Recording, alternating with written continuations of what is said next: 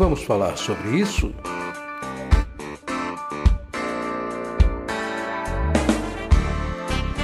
Com Francisco Ayrton.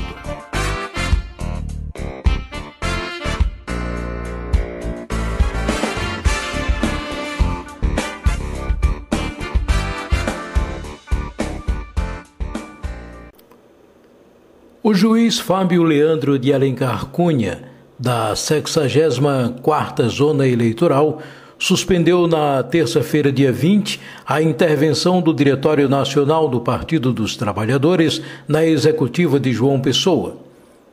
Numa luta em que mais parecia partidos opositores, PT Nacional e PT Municipal acabaram protagonizando um episódio conturbado em que, de um lado, Anísio Maia lutava para se manter o candidato, enquanto o seu próprio partido, com escudo e ariete, deixava bem claro que preferia Ricardo Coutinho, o PSB. Na briga que levou o PT contra PT aos tribunais, acabou expondo o partido negativamente no seu enfrentamento natural à direita em todo o Brasil. Na decisão em que prevaleceu a permanência do candidato legítimo do partido na disputa na capital paraibana, o magistrado tratou como ato ilegal e abusivo da presidente do PT, Gleisi Hoffmann, de intervir e destituir a direção eleita do partido na capital paraibana. Após a decisão, Gleice Hoffmann presidente nacional do PT, e Paulo Teixeira, secretário-geral do partido, emitiram uma nota dizendo que o PT iria recorrer contra mais uma intervenção indevida no Judiciário da Paraíba em decisões tomadas pela direção nacional do partido. Abre aspas. O PT não será cúmplice da armação do governo da Paraíba e da direita para prejudicar Coutinho e é isto que significa a candidatura a Anísio que rompeu com a democracia partidária, fecha aspas, é o que diz a nota. Uma comissão interventora do Partido dos Trabalhadores PT chegou a ser formada em João Pessoa. O objetivo era retirar a candidatura do deputado estadual Anísio Maia da disputa na capital. De acordo com o presidente da comissão, Cícero Legal, uma entrevista coletiva seria realizada às 10 horas do mesmo dia na sede do Diretório Estadual para detalhar as primeiras ações da comissão interventora em João Pessoa. A missão do grupo seria levar o apoio do partido para o candidato do PSB, Ricardo Coutinho. Na sua fala, quando da inauguração do comitê de campanha aqui na capital, Anísio Maia disse que repudiava qualquer aliança com a direita em João Pessoa garantiu que a sua candidatura só existe graças à força da militância e do apoio da presidente do Diretório Municipal, Gilcélia Figueiredo, que não vacilou em nenhum momento. Vamos falar sobre isso?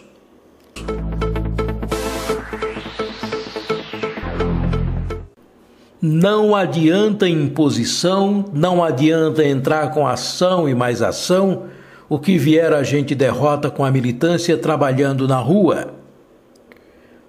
Frase do candidato petista Anísio Maia à Prefeitura de João Pessoa, quando da inauguração do comitê de campanha nos bancários. A frase, pronunciada com tanta ênfase, foi direcionada à direita, que, segundo a própria esquerda, ameaça a democracia em todo o país e principalmente em Jampa, certo? Errado. A frase dita com tanta garra e punhos fechados de luta foi direcionada ao Diretório Nacional do Partido dos Trabalhadores PT, que tenta a todo custo destituir o seu diretório municipal por aqui na Paraíba e tornar nula a candidatura de um representante legítimo do partido, com o claro objetivo de apoiar outra candidatura de outro partido, PSB, Ricardo Coutinho a quem reputo o maior respeito e considero como um dos maiores representantes da esquerda em nosso Estado. O que não o credencia, na minha opinião, a ser a escolha do PT Nacional na Paraíba, em detrimento de uma candidatura ao que me consta genuína como do deputado Anísio Maia.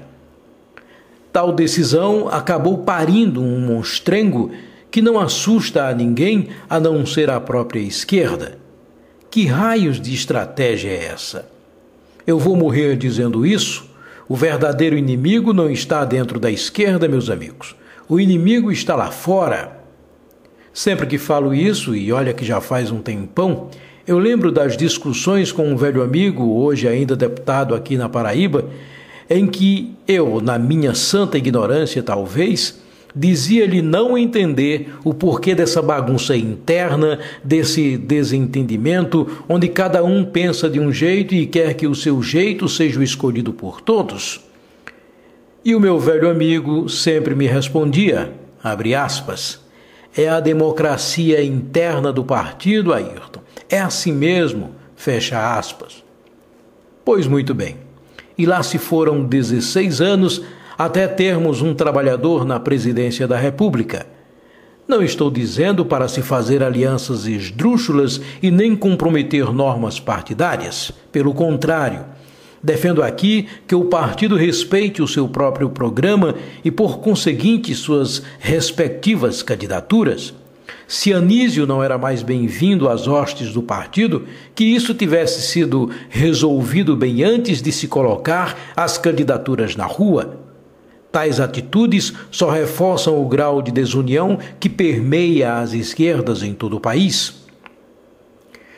O Diretório Nacional, e aí abre aspas, o Diretório Nacional do PT, de acordo com o artigo 247 do Estatuto, analisou o pedido de intervenção aprovado pela Comissão Executiva Nacional no dia 7 de outubro de 2020 e após tomar conhecimento do documento de defesa apresentado pelo Diretório Municipal, que inclusive expôs oralmente seus motivos durante a reunião, com 56 votos favoráveis e 23 contrários e duas abstenções, decidiu decretar a constituição de uma comissão interventora que estaria investida de todos os poderes para deliberar enquanto instância municipal em João Pessoa, fecha aspas acabou prevalecendo nessa queda de braço a vitória do Diretório Municipal, pelo menos a candidatura de Anísio está nas ruas, mas aí o estrago já estava feito.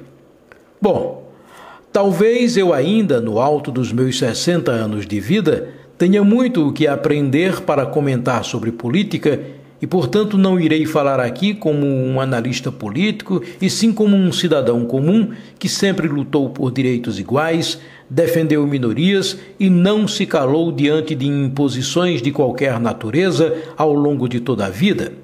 Isso sim me dá o livre direito de opinar sobre o que ocorre nesse momento.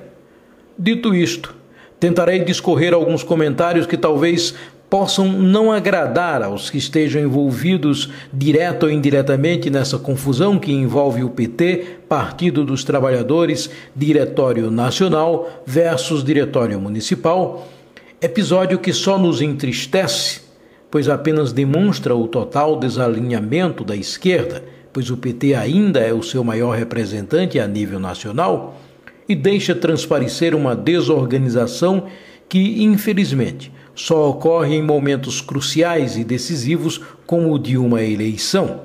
Que estratégia é essa? Diz a matéria estampada nos principais sites que Anísio elogiou a posição do PCdoB, que apesar de ter sido muito assediado, não rompeu a aliança com o PT. Abre aspas. Quem achava que um partido forjado na luta, como o PT, com a militância acostumada a enfrentar a direita reacionária com toda forma de repressão, com latifundiário e tudo mais pela frente, se enganou achando que nós iríamos se submeter a qualquer ordem autoritária que viesse de cima para baixo, se enganou totalmente, fecha aspas. Disse o candidato.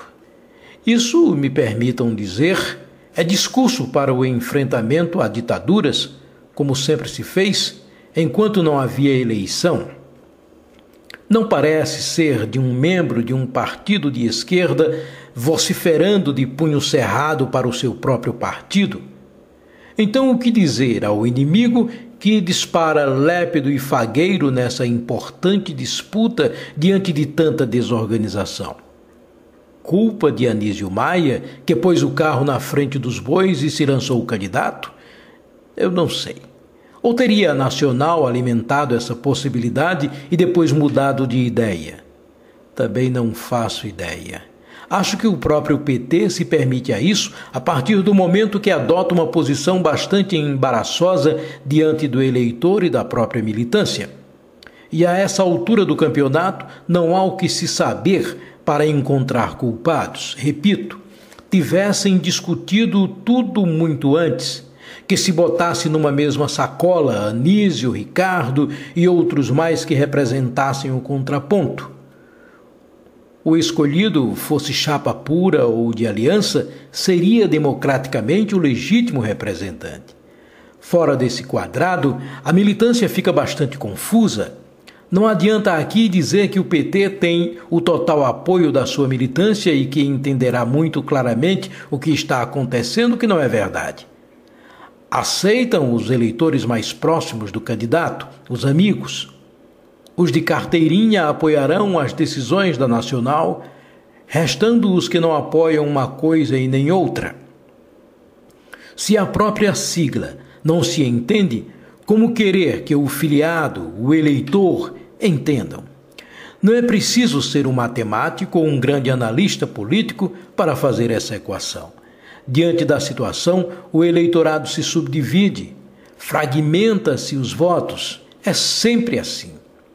Estratégia à parte, eu fico aqui imaginando como estará a cabeça de um candidato a prefeito por uma cidade do porte de João Pessoa, na Paraíba, jogado às feras, e são mais 13 feras, cada uma rasgando um pedacinho da presa e que vença o melhor.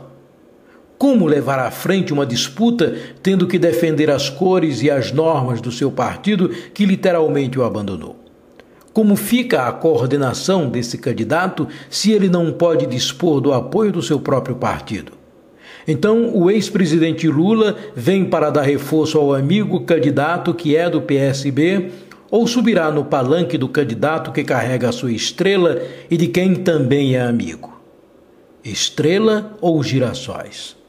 Para mim, muito estranho tudo isso.